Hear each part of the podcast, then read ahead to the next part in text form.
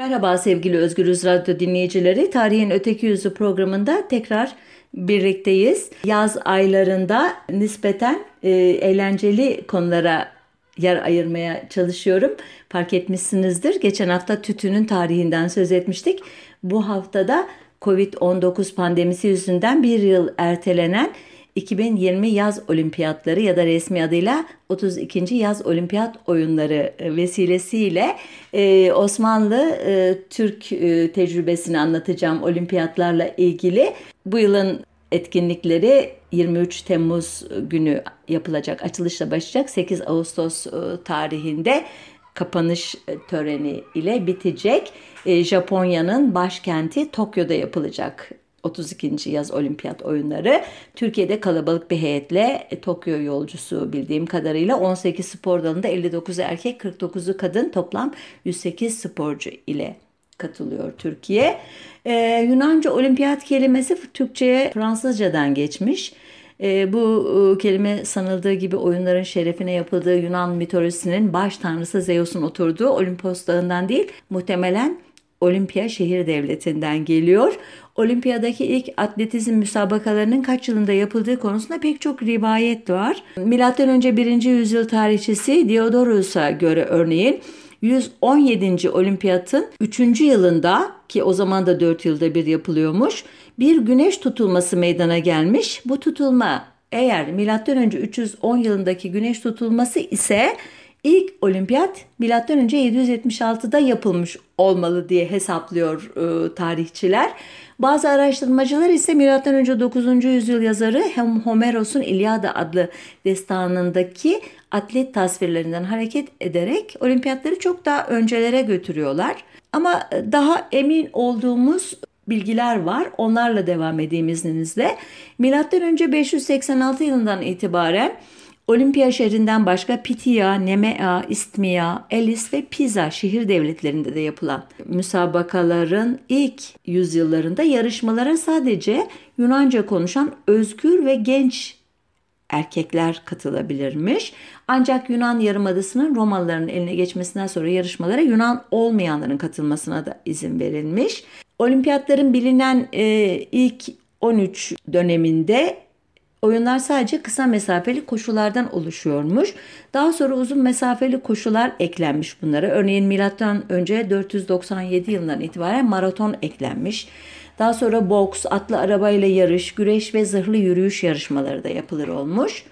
Ee, dediğim gibi antik dönem olimpiyatlarında hepsi de erkek olan atletler çıplak olarak yarışırlarmış ve bu yarışları kadınlar, köleler, yabancılar ve yüz kızartıcı suçlar iz, işleyenler izleyemezmiş. Ancak olimpiyatlar dolayısıyla ülkenin dört bir yanından bu merkezlere gelen tarihçiler, şairler, felsefeciler, heykeltıraşlar, hatipler, ne diyelim bu o dönemin seçkinleri yani e, birbiriyle tanışır ve verimli tartışmalar yaparlarmış. Bazı araştırmacılar olimpiyatlar sırasında savaşların dahi durdurulduğunu söylerken bazıları ise durdurulmadığını ama olimpiyatlara katılacak sporculara geçiş izni verildiğini söylüyorlar. Anadolu'daki ilk olimpiyat ise milattan sonra 4 özür dilerim 44 yılında bugünkü adı Antakya olan antik Antiokeya şehrinde yapılmış. 393 yılında ise son Roma İmparatoru yani henüz 395 e, yılındaki ayrılıştan önce e, bir bütün halinde olan o imparatorluğun başındaki birinci Theodosius tarafından yasaklanmış ki dini gerekçeler ileri sürerek. Olimpiyatların 1500 yıl sonra modern anlamda yeniden ortaya çıkışını ise Society of Dilettanti sanatseverler topluluğu adına 1766'da Yunanistan'ın Olimpiya şehrine bir keşif gezisi yapan İngiliz din adamı ve eski eser meraklısı veya kaçakçısı aynı zamanda oryantalist, şarkiyatçı Richard Chandler'a borçluyuz. Onun ardından da e, Yunanistan ve Anadolu'da pek çok arkeolojik kazıya katılmış, öncülük etmiş, finanse etmiş Alman arkeologlara borçluyuz. Ancak olimpiyatların bugünkü anlamıyla yeniden organize edilmesi ise İtalyan kökenli aristokrat bir Fransız ailenin oğlu olan tarihçi, pedagog ve başarılı bir sporcu olarak tarihe geçmiş olan Baron Pierre de Coubertin'e e, ait bu şeref tırnak içinde. Baron de Coubertin ki ölümü 1937 yılı Fransa'nın 1871'de Prusya'ya yenilmesini Fransız gençliğinin fiziksel olarak iyi yetişmemesine e, bağlayınca 1892'de Fransa'nın Sorbonne şehrinde bir uluslararası atletizm kongresi düzenliyor ve bu kongrede e, antik dönemin atletizm yarışmalarının tekrar başlatılmasını e, öneriyor. Kongredeki konuşmasında e, şöyle sözler ediyor Kubertin.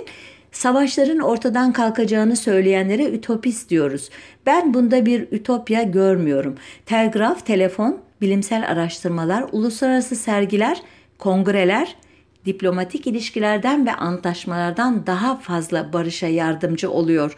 Ümit ediyorum ki atletizm bundan daha fazlasını yapacaktır. Gerçekten de bu e, e, saptamaya itiraz etmek mümkün e, değil hele savaşların yıkıcı etkisiyle kesinlikle karşılaştırılmayacak kadar olumlu bir alana taşıyor e, o dönemin milli e, ulusal e, rekabetlerine ki bunun alt başlığı olarak etnik, ırksal rekabetler de eklenecek biliyorsunuz e, çeşitli olimpiyatlarda karşımıza çıkacak bu çatışmalar.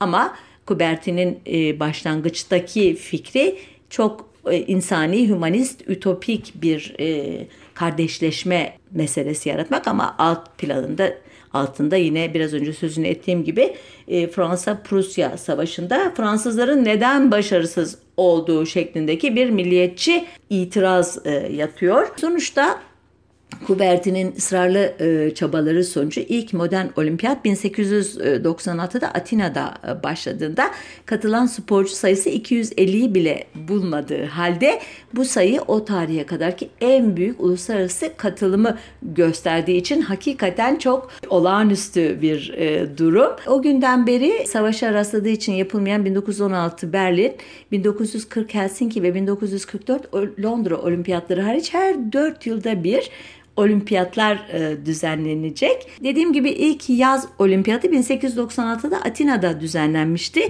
İlerlemeden e, küçük bir parantez açayım. 1924 yılında bir de bunlara kış olimpiyatları adlı bir başka müsabaka e, e, grubu eklenecek. Bu e, sohbette oradaki katılımımız ya da başarılar hakkında bir e, söz etmeyeceğim. Sadece yaz olimpiyatlarına dair bir sohbet olacak bundan sonrası. Bu 1896 Atina Olimpiyatlarına Osmanlı Devleti'nin e, katılımı e, konusunda bazı iddiaları var ama hiçbiri kesin değil ne yazık ki. Bu iddialardan biri 20 yaşındaki deli ormanlı Koç Mehmet Pehlivan'ın kendi olanakları ile Atina'ya gitmesi ancak Atina'daki tarafından geri çevrilmesi. Neden çevrilmiş derseniz o sırada Girit e, yüzünden Yunanistan'la savaş içinde Osmanlı Devleti. E, Yunanlılar da Girit e, böyle önemli bir e, savaşta karşılarındaki devletin sporcusunu yarıştırmak e, istemiyorlar e, milliyetçi nedenlerle. Aslında bu hikaye hakikaten çok inandırıcı gelmiyor çünkü dönemin baskıcı padişahı 2. Abdülhamit'ten korkmasa dahi Mehmet Pehlivan'ın hangi kılla Atina'da iyi kabul göreceğini düşündüğü meselesi de ortada. Bir çeşit rivayet olması muhtemel bunun. Bir başka bilgi ki bunun rivayet olmadığını artık yakın tarihte yapılan tespitlerden biliyoruz e, Uluslararası Olimpiyat Komitesi'nin 9-14 Haziran 1905'te Brüksel'de yapılan 7. E, toplantısına davet edilen üye olmayan ülkeler arasında Osmanlı Devleti'nin bulunduğu meselesi bu. Ancak toplantıya katılan Paris Büyükelçiliğine bağlı Brüksel Maslahat Güzarı Mihran Kavafyan Efendi'nin e, Babali'ye gönderdiği rapor ortada olmadığı için toplantıda neler konuşuldu, Osmanlı Devleti temsilcisi neler söyledi bunları henüz bilemiyoruz. Bir başka yaz olimpiyatlarına ilişkin erken bilgide e, modern olimpiyatların 10 yıl dönümü nedeniyle 1906'da Atina'da düzenlenen ara olimpiyatlara 30 kişilik bir atlet grubu ile katılmış olması Osmanlı Devleti'nin e, başta da söylediğim gibi 4 yılda bir yapıldığı için 1896, 1900, 1904 ve 1908 diye gidiyor normal e, silsilesi kut, müsabakaların ama 1906 özel bir yıl 10. yıl şerefine yine Atina'da böyle bir ara olimpiyat düzenleniyor.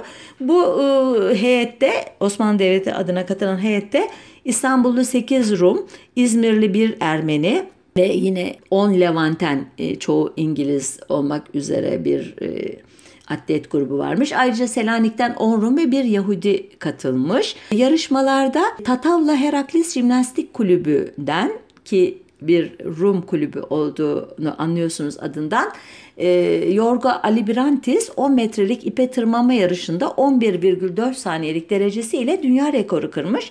Ancak iddia o ki Yorgo'nun 2. Abdülhamit korkusuyla kaydını Osmanlı olarak yaptırmamasını e, Yunanlı heyet, tertip heyeti bir fırsata dönüştürmüş ve Ali Brantis'in başarısını kendi ülkelerinin hanesine yazmışlar. Bu e, dal ertesi yıldan itibaren olimpiyat yarışları listesinden çıkarıldığı için rekor hala Ali Brantis'e ait görünüyormuş. Bunu da belirteyim e, arada.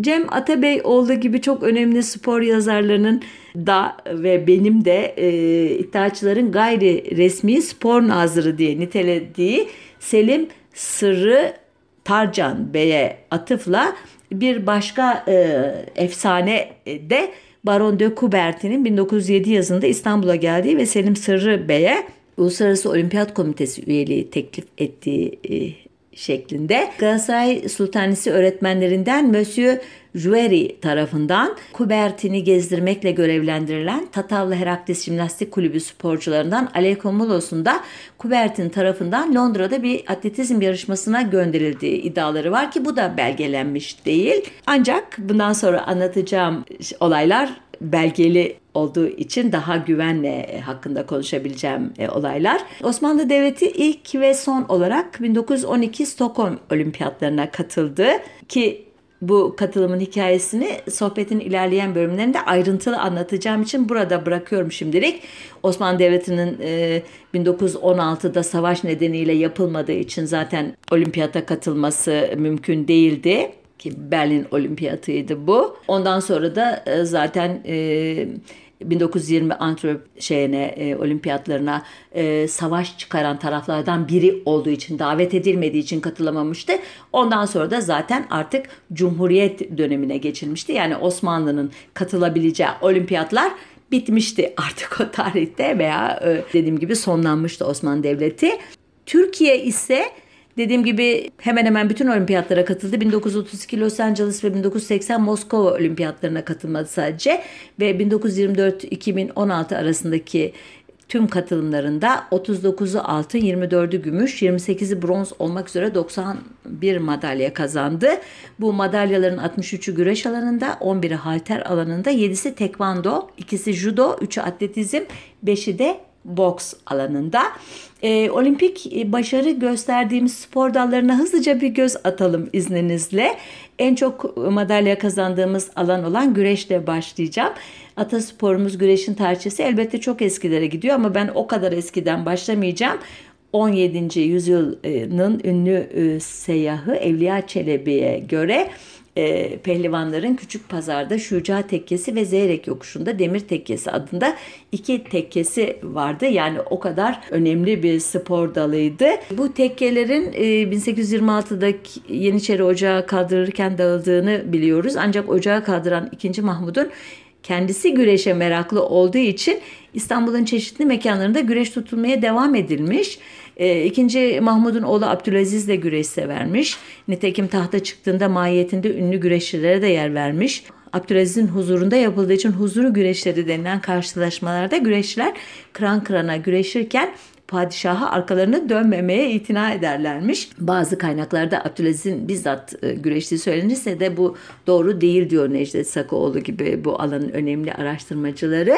Abdülaziz'in işte tahttan indirilmesi ardından 5. Murat'ın tahta geçirmesi daha sonra Abdülaziz'in bileklerini keserek intihar ettiği süsü e, verilerek işte bu dünyadan gönderilmesi ve ardından ikinci Abdülhamit'in tahta geçişiyle şekillenen o ara dönemde güreş elbette hiç e, sözü bile edilmemiş bir spor.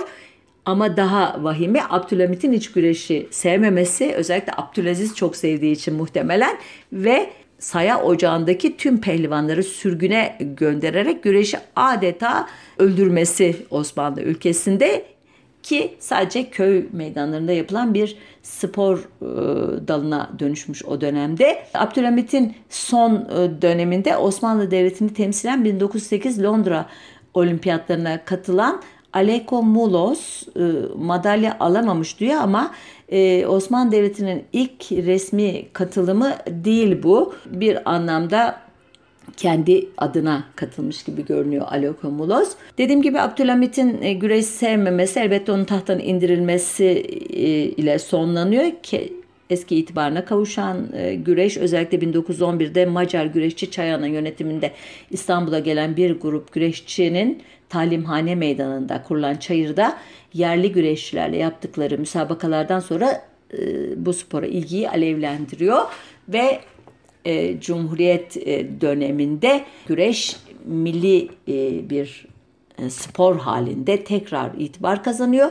1928 e, Amsterdam Olimpiyatlarında Greco-Romen güreşte Tayyar Yalaz 67,5 kiloda dördüncü olarak ilk önemli uluslararası başarıyı sağlıyor.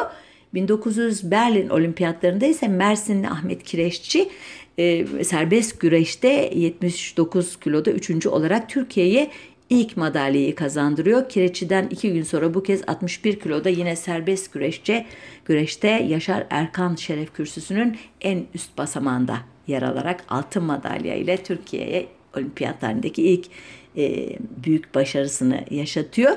Bu 1936 Berlin Olimpiyatları hakkında küçük bir parantez açacağım izninizle.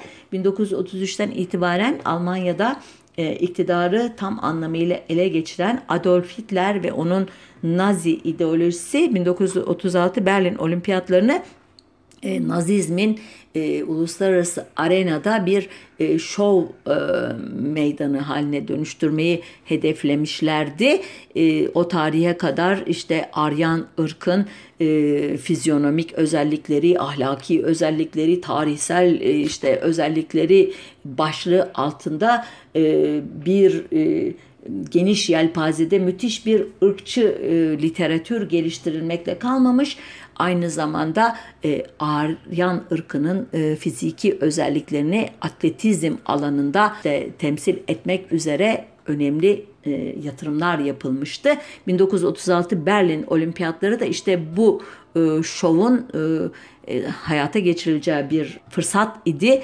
E, Amerika Birleşik Devletleri, e, işte İngiltere, Fransa, İsveç falan gibi birçok ülke bu olimpiyatlara katılıp katılmama konusunda e, bir dizi tartışma yaptıktan sonra maalesef Hitler'i protesto etme fırsatını e, kaçırdılar ve olimpiyatlara katılarak e, bir anlamda Nazi propagandasına alet oldular. E, olimpiyatlar sırasında tüm spor kulüplerindeki Aryan ırka dahil olmayan e, önemli sporcular e, tasfiye edilmekle kalmadı. Çoğu toplama kamplarına gönderildi, belki öldürüldü. Aynı tarihte olimpiyatların e, yapılacağı e, işte şehirde Berlin'deki roman yani çingene e, halk enterne edildi. Aklınıza hayalinize gelmeyecek tedbirlerle beyaz ırkın bir şeyini arenasına dönüştürüldü 1936 yılının yazı. Özellikle Berlin başta olmak üzere birçok Alman şehrinde elbette bütün bu gösteri, ırkçı gösteriyi e, Amerikalı atlet James Cleveland Owens ya da Jesse Owens kısaltılmış adıyla zenci e, atlet Alabama eyaletinden e, e, gelmiş e, bu önemli atlet 4 altın madalya kazanarak e, yerle yeksan etti. Uzun atlamada kırdığı dünya rekoru da 25 yıl boyunca geçilemedi Jesse Owens'ın. E, bu parantezi e, kapattıktan sonra e, güreş alanındaki Türkiye'nin olimpik başarılarına dair birkaç notla e, bir başka konuya geçeyim izninizle. 1948 Londra Olimpiyatlarında altın madalya alan Yaşar Doğu 35 yaşında ve madalya alan en yaşlı sporcu olarak halen e, spor literatürümüzdeki yerini koruyor bildiğim kadarıyla. 63 e, madalya aldığımız için tek tek diğer e, başarıları saymayacağım. Çok e, zaman harcamam gerekebilir yoksa. Halter'e geçmek istiyorum. Çünkü olimpik anlamda ikinci başarılı olduğumuz alan bu. Türk gibi güçlü sözünü tekrarlamayı çok seven Türklerin tırnak içinde halter sporu ile tanışması 1890'larda olmuş. Yine Mektebi Sultani bu alanda önemli bir aktör.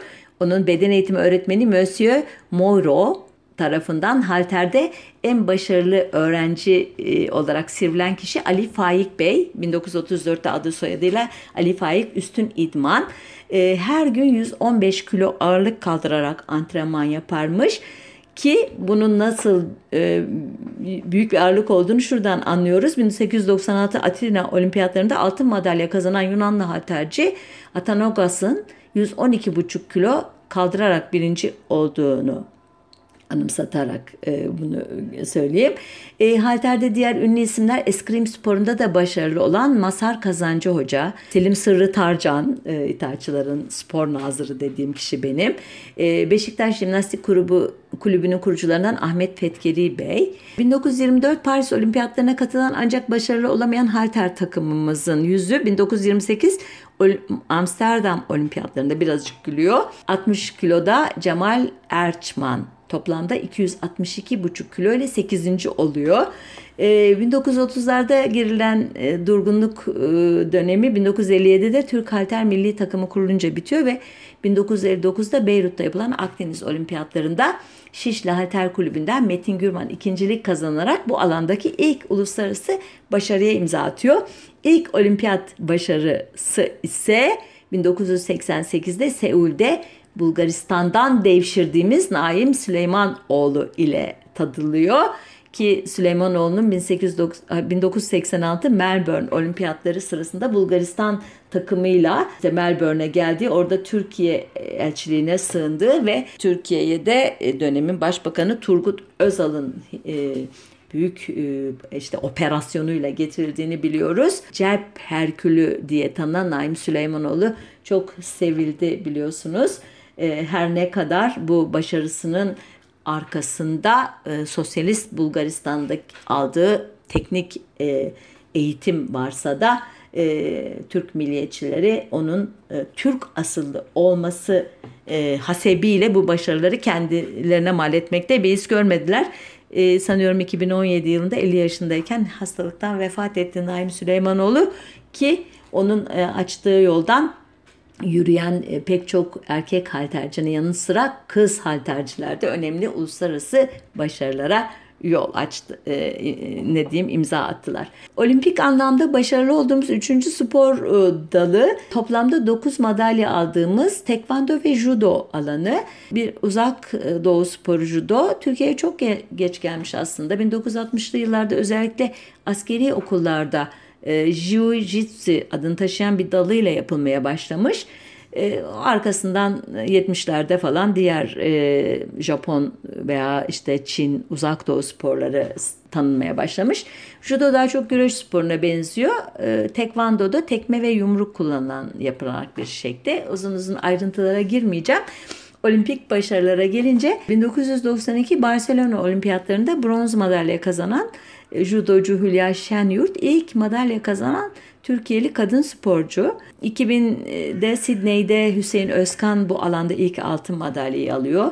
Aynı olimpiyatta Hamide Bıçkın Tosun ya da Bıkçın Tosun e, bronz madalya ile e, devam ediyor başarılara. 2004 Atina'da Bahri Tanrıkulu Tekvando'da gümüş madalya alıyor. 2008'de Pekin'de Azize Tanrıkulu e, gümüş alıyor. Servet Tazegül bronz madalya alıyor aynı yıl. E, Tazegül e, 2012 Londra'da da madalyasını altına dönüştürüyor.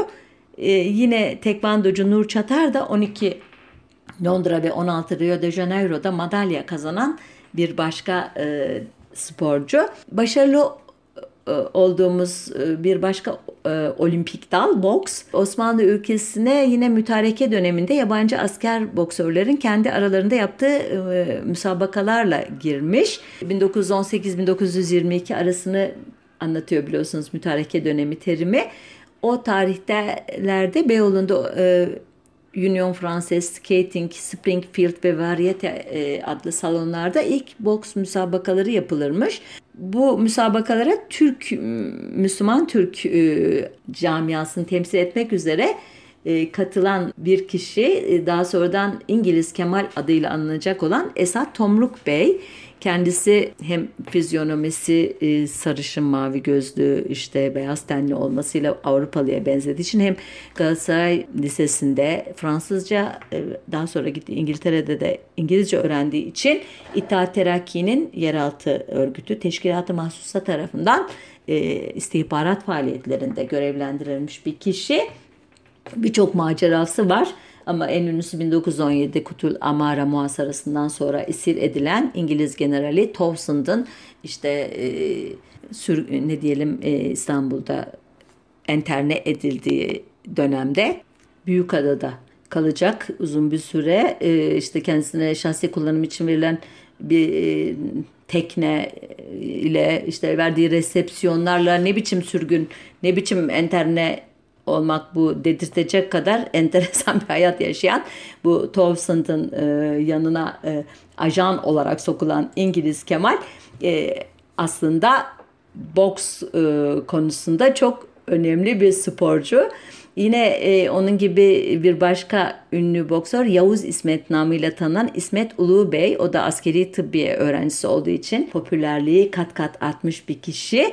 Ancak İstanbul'da ilk boks kulübü 1920'lerin başında Akşiyani adında bir Yahudi tarafından kuruluyor. Fransa Boks Federasyonu'nun himayesinde kurulan bu kulübün kiraladığı Taksim Çeşmesi civarındaki ya da Taksim Maksemi civarındaki Şentekler salonu her hafta iddialı boks maçlarına sahne olurmuş.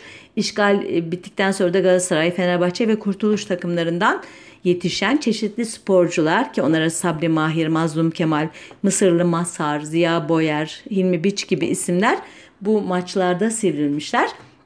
Bu şahsiyetlerden e, Sabri Mahir çok e, ilginç bir hayat hikayesine sahip. E, Diyarbakır doğumlu ama Türk mü, Kürt mü tespit edemedim Sabri Mahir'i. Galatasaray Sultanisi'nde öğrenci olmuş. 1910'da Galatasaray ve Galatasaray öğrencileri ve Rumlardan oluşan bir e, maçta karşı takım oyuncularını tartaklamakla suçlanmış. Bir iddiaya göre de bir sokak kavgasında e, bir gayrimüslim kişiyi tartaklamış. Sonunda ilk e, rivayet sanki biraz daha doğru çünkü bu suçlamanın arkasından sultani öğrencileri şey yapıyorlar, tavır koyuyorlar. Hükümet bu olaylardan e, Sultani'nin o dönemki müdürü ünlü şair Tevfik Fikret'i sorumlu tutuyor ve görevden alıyor. Bunun üzerine öğrenciler e, Sabri Mahir'in öncülüğünde hükümeti protesto ediyorlar bu sefer. Tabii işe zaptiyeler falan da karışıyor. Sabri Mahir o sırada Galata Rıhtım'da bir Fransız gemisine kaçak binerek Fransa'ya gidiyor. Orada Racing kulübüne e, kayıt oluyor ve orada futbol oynamaya başlıyor. Bu döneminde kendisine liseden öğretmenleri Monsieur Joueri ve Raval'in yardım ettiği söyleniyor. Ayrıca e, bir Mısır Hidivi de ona finansal yardım etmiş ve bu e, sayede tekrar boksa geçmiş. E, amatör boksta e, başarı gösterince profesyonel boksa e, geçme kararı veriyor. Ki iddialara göre e, Oxford Üniversitesi'nde jimnastik öğretmenliği de yapıyor bu dönemde. Sonra 1915 e, Ermeni soykırımı dolayısıyla e, Avrupa'da e, Ermeni diasporasının yaptığı e, bazı gösterilerde e, ne hikmetse tam olarak anlayamadığım bazı suçlarından dolayı tutuklanıyor. 3 sene hapis yatıyor. Bazı başarılar da elde ediyor bu hapisten çıktıktan sonra. 1920 yılında kendisini Berlin'de görüyoruz. Aralarında Bertolt Brecht'in de bulunduğu pek çok ünlünün uğrak yeri olan Testunden am Ring adlı boks salonunda ki Zollischer Garten adlı e, imparatorluk e, bahçesinin yakınlarında bir yermiş bu. E, burada Max e, Schmeling ve Franz Diener gibi ünlü Alman boksörleri ile çalışıyor. O mu bu boksörleri çalıştırıyor? Bu boksörler mi kendisini tam anlayamadım ama sonuçta e, Sabri Mahir Almanya'da korkunç Türk Sabri Mahir ya da dört kişiye karşı dövüşen Sabri Mahir lakapları ile tanınıyor. Öyle ki e, ününü duyan Kit Jackson adlı bir Amerikalı organizatör tarafından İspanya'ya götürülüyor. E, Fiorentin Centrale salonunda düzenlenen şampiyonada Madrid'de herhalde bu. İspanya şampiyonuyla karşılaşıyor. Maçı İspanya kralı da izliyor iddialara göre. Üçüncü roundda rakibini knockout ediyor ve e, boksör sedye ile so, so, soyunma odasına götürülürken salonda çıt çıkmıyor. E, bir büyük hezimet çünkü bu. İspanya kralı centilmenlik yapıp Sabri Mahir'i tebrik ediyor ama bu olaydan sonra İspanya'da boks uzun yıllar yasaklandı diyor kaynaklar. Bu dönemin bir başka ünlüsü de boks alanında Fransa liglerinde yine parlayan Fenerbahçeli Nuri Bey. Kadıköylü olmasına rağmen kendisine Fransızlar Çanakkale Fırtınası'nın namını vermişler. Herhalde Gelibolu e, Savaşı'ndaki e, ne diyeyim e, haleti ruhiyeyi de bir parça tersine çevirmek için 1923 yılında kurulan Türkiye İdman Cemiyetleri İttifakı sayesinde boks sporu e, Cumhuriyet döneminde biraz düzen kazanmaya başlamış. Kurulan boks işte şubesinin başına e, bir dönem boks yapmış Eşref Şefik Atabey getirilmiş. Daha sonra bu şube güreş federasyonuna bağlanarak boks ikincileştirilmiş bir anlamda. İlk milli boks karşılaşması Sovyetler Birliği ile 1928 yılında yapılmış.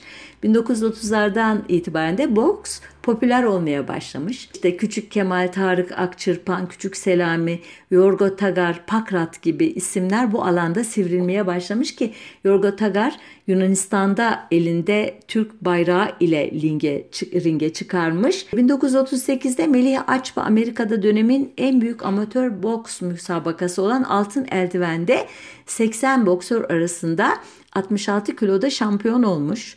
E, bu dönemin bir başka kült ismi de Alemdar Gençlik Kulübü'nün boksörü Cihat Vurucu imiş ki onu bir kült haline getiren trafik kazasında kolunu kaybettikten sonra döndüğü ringlerde pek çok galibiyete imza atması e, bir başka ünlü boksör Vural İnan 1947'de Dublin'deki Avrupa Boks Şampiyonası'nda en teknik boksör seçilmiş. Aynı şampiyonada Halit Ergönül'ün Avrupa karmasına seçilerek Amerika karmasına karşı maçlar yapmak üzere New York'a götürülmesi de dönemin en çok önemli olaylarından biri gazetelerden öyle anlaşılıyor. Bütün bu hani Müslüman Türk isimlere rağmen 1950'lerde profesyonel boks liglerindeki en önemli başarılara imza atan kişi Garbis Zaharyan adlı bir Ermeni. Bir başka ünlü boksörümüzü, profesyonel boksörü hepiniz hatırlayacaksınızdır. Cemal Kamacı aslen Trabzon'da ama Fenerbahçe kulübünde parlamış bir kişi. Peki diyeceksiniz ki boksta bu kadar başarı var, bu kadar çok kişinin adını andığın olimpiyat e, başarısı yok mu? Ya da unuttun mu ey Ayşehür? Hayır unutmadım. Çok ilginç bir şekilde e, ilk e, olimpik başarı 1984 Los Angeles olimpiyatlarında Eyüp Can ve Turgut Aykaç'ın boksta bronz madalya kazanması ile geliyor.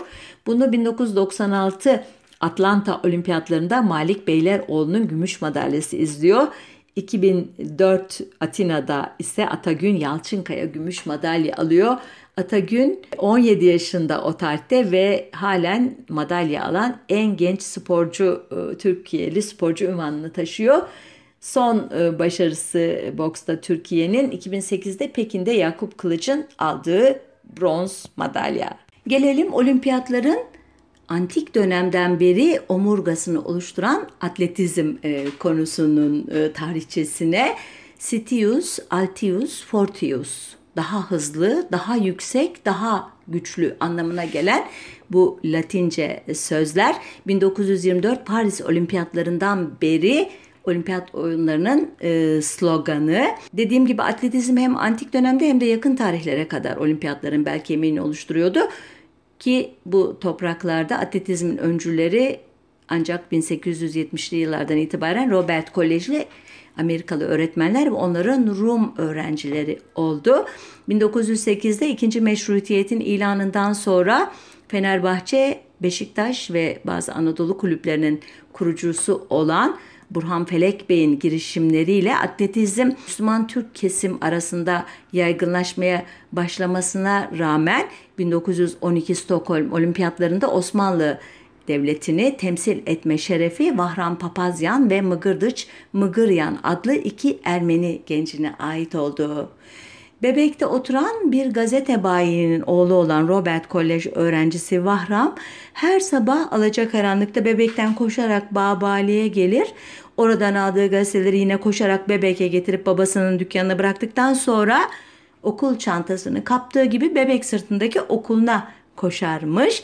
Okul arkadaşı Mıgırdıç Mıgıryan ise varlıklı bir ailenin spora meraklı oğluymuş. Onun böyle günlük e, rutini hakkında herhangi bir şey okumadım. O da benzer e, antrenmanlar yapıyordu muhtemelen. 1912 yılında e, İttihatçıların e, spor nazırı e, Selim Sırrı Bey'in İktam ve Sabah gazetelerine verdiği ilanı okuyan iki genç heyecanla Selim Sırrı Bey'in kurduğu iddia olunan e, Milli Olimpiyat Komitesi'ne başvurmuşlar. Ancak Selim Sırrı Bey'den aldıkları cevap onları şaşırtmıştı. Olimpiyatlara katılacak sporcuların Stockholm'e kendi paralarıyla gitmeleri gerekiyordu. Aslında e, Selim Sırrı Bey e, başvuruya katılan atletler Türk, Müslüman olsa idi muhtemelen devletin veya e, İttihat Terakki'nin tüm kaynaklarını zorlayarak onları e, finanse ederdi tahminimce ama iki Ermeni genci e, olunca karşısındakiler böyle bir e, şerefi e, onlara Osmanlı Devleti adına kaptırmak istemediği anlaşılıyor. Nitekim bunu doğrulayan bir cümleyi de Stockholm dönüşü gazetelere verdiği bir beyanatta yapacak ama onun yeri geldiği zaman söyleyeyim izninizle. Gençler e, cevabı duyduklarında muhtemelen e, sarsıldılar. Özellikle e, varlıklı bir ailenin çocuğu e, olmayan Vahram için e, üzücü bir cevaptı bu. Ailesi zengin olduğu için Mıgırdıç açısından çok sorun e, yaşanmayacaktı. Neyse ki e, Vahram'ı destekleyen bir spor kulübü verdi üyesi olduğu Ardavast kulübü e, kendisine destek olmak için Arnavutköy'deki Rum tiyatrosunda e, Fedakar Gemici adlı bir piyes sahnelemiş. Piyeste Vahram da rol almıştı. E, izlemeye gelenler arasında saray mensubu beyler ve hanımlar da vardı e, e, diyor kaynaklar. Sonuçta piyesin gelirleri ile Bahram'ın da Stockholm yolculuğunun e, finanse edilmesi mümkün olmuştu. Bu engelleri aşıp Stockholm'a varan iki atlet organizasyon e, alanında Osmanlı Devleti'nin bayrağının olmadığını görünce hemen organizasyon komitesine ve ee, Osmanlı Devleti'nin Stockholm Büyükelçisi Ahmet Bey'e koşmuşlardı. Bayrak işi e, halledildikten sonra bu sefer forma meselesi çıkmıştı. Bunu da e, Büyükelçinin eşi halletmişti. Vahram'a kolej arkadaşlarından Kerim Kanok Efendi'nin hediye ettiği düz kırmızı atlet fanilanın üzerine kendi eliyle birer ay, e, beyaz ay yıldız işlemişti ve böylece e, ay yıldızlı formayla e, sahaya çıkması mümkün olmuştu iki Ermeni gencinin. Bundan sonrası biraz karışık. Bazı kaynaklara göre Vahram Papazyan e, 1500 metre yarışına katılmış ancak yarışa 25 e, metre kala özür dilerim varışa 25 metre kala heyecandan bayılmıştı. Dolayısıyla birinci olabileceği bir yarıştan derece bile alamadan ayrılmıştı. Mıgırdıç ise disk atma, sağ ve sol elle gülle atma, uzun atlama, 100 metre, e, pentatlon e, denilen e, beşli spor dalında ve dekatlon denilen onlu spor e, dalında yarışmalara katılmıştı. Ama en iyi derecesini dördüncü olarak pentatlonda yapmıştı ünlü e, Amerikan yerlisi ya da e, Amerikan resmi tarihinin adlandırmasıyla Kızılderili dekatloncu Jim Thorpe ile yarışmıştı Mıgırdıç ve bileğinden sakatlanınca dekatlon yarışmasından çekilmek zorunda kalmıştı. E, bu e, atletlerin katıldığı yarışlar konusunda e, Lozan'daki Uluslararası Olimpiyat Komitesi arşivlerine dayalı olarak yapılmış bir amatör çalışma okumuştum. Çalışmayı yapan kişinin adını ne yazık ki not etmemişim. Çok özür diliyorum. Ama o kadar e, değişik yarışta e, yarışmış ki e, bu kişilerden özellikle Mıgırdıç Mıgıryan dereceleri kötü olmakla birlikte e, katıldığı yarışmalarda e, yarışma sayısı itibariyle adeta e, günümüzde bile kırılmamış bir olimpiyat rekoruna sahip e, görünüyor.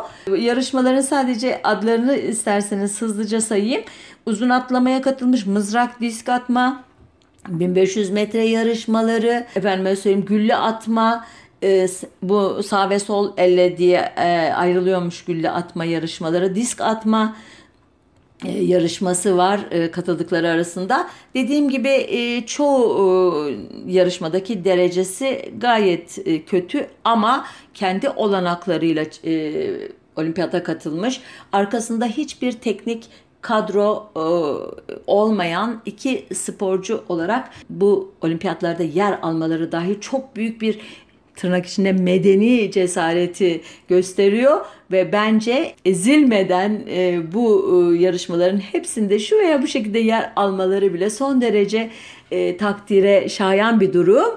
Ancak Selim Sırrı Bey e, bu iki atlet Stockholm'dan İstanbul'a döndüklerinde e, gazetecilerin kendisine sorduğu bir soruya e, gözlerim doldu olimpiyatlarda bütün milletler temsil edilirken Türkler yoktu mealinde sözler sarf ederek hem Ermeni cemaatini hem de bu cemaatin bu iki değerli sporcusunun kalbini son derece e, derin bir şekilde kırmıştı. Bu kalp kırıklığının işaretlerinden biri e, Osmanlı ülkesinde yayınlanan ilk spor dergisi e, Marna Mars'ın yani atletizm demek e, bu sözcük. Onun baş editörü Savaraş Kirişyan'ın şu e, sözlerinde e, görülebilir. Diyor ki Krişyan Türkçe yayımlanan bir makaleyi anlayamayacağımızı sanarak yazı yazanlar var. İki Ermeni Stockholm'e gittiler. Bu iki kişi Ermeni oldukları için değil Osmanlı oldukları için orada bulunuyorlardı. Aynı zamanda formalarının üzerinde Osmanlı hilali vardı. Kendileri Osmanlı'yı sporda tanıtmaya çalıştılar.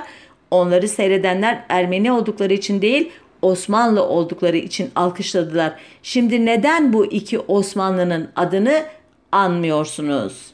Ne kadar haklı bir soru değil mi sevgili dinleyiciler? Ki Krişyan makalesini şöyle bitiriyordu. O günlerde orduya gayrimüslim askerlerin de alınmaya başlamasına atıfla Osmanlı sanıldığı gibi sadece Türklerin değil Balkanlarda elinde silahla Ermeniler de vatanı Osmanlı'yı koruyor diye bitirmişti. Hakikaten de Balkan savaşlarında e, gayrimüslim e, askerlerin katıldığı taburların çeşitli başarı öyküleri, aldıkları madalyalar e, tarih yazımında e, yer aldı. Ama elbette aynı savaşlarda düşmanla işbirliği yapan, onlara sığınan gayrimüslim askerler de vardı. Hikayenin her zaman iki yüzü var ama bu olayda e, Vahram ve Mıgırdıç adlı iki sporcu göğüslerini gere gere Osmanlı e, vatandaşıyız diye Stockholm'de yarışmışlardı ve İttihatçıların spor bakanı, spor nazırı Selim Sırrı Tarcan Türkçü ideolojinin e, tipik bir e, tezahürü olarak onların oradaki varlığını dahi inkar etme yoluna girişmişti ki ne kadar ayıp ettiğini bu e, Marnamaz e, Marnamars adlı e, spor gazetesinin editörü Kirişyan'ın iddiaçılar tarafından 24 Nisan 1915'te Çankırı ve Ayaş'a sürülen ilk Ermeni grubunun mensubu olarak Ayaş'ta öldürülmesi sırasında Stockholm'de Osmanlı Devleti'ni başarıyla temsil eden Vahram Papazyan'ın da Çanakkale cephesinde Osmanlı ordusunun telgrafçısı olarak kopan kabloları birbirine bağlamasından gördük. Yani e, hikayenin e, iki yüzü e, burada bir başka şekilde tezahür etmişti. Kirişyan'da Osmanlı Devleti'ne düşman değildi. Sadece İttihatçılar onu düşmanlaştırdığı için ölüm yolculuğuna giderken Papazyan bütün bu hikayenin, bu trajedinin e, belki farkında olarak, belki olmayarak hala Osmanlı e, idealine bağlılığını sergiliyordu Çanakkale'de. Atletizm e, konusundaki bu önemli e, parantezden sonra birkaç e, anekdotla atletizm başarıları konusunu tamamlayayım izninizle.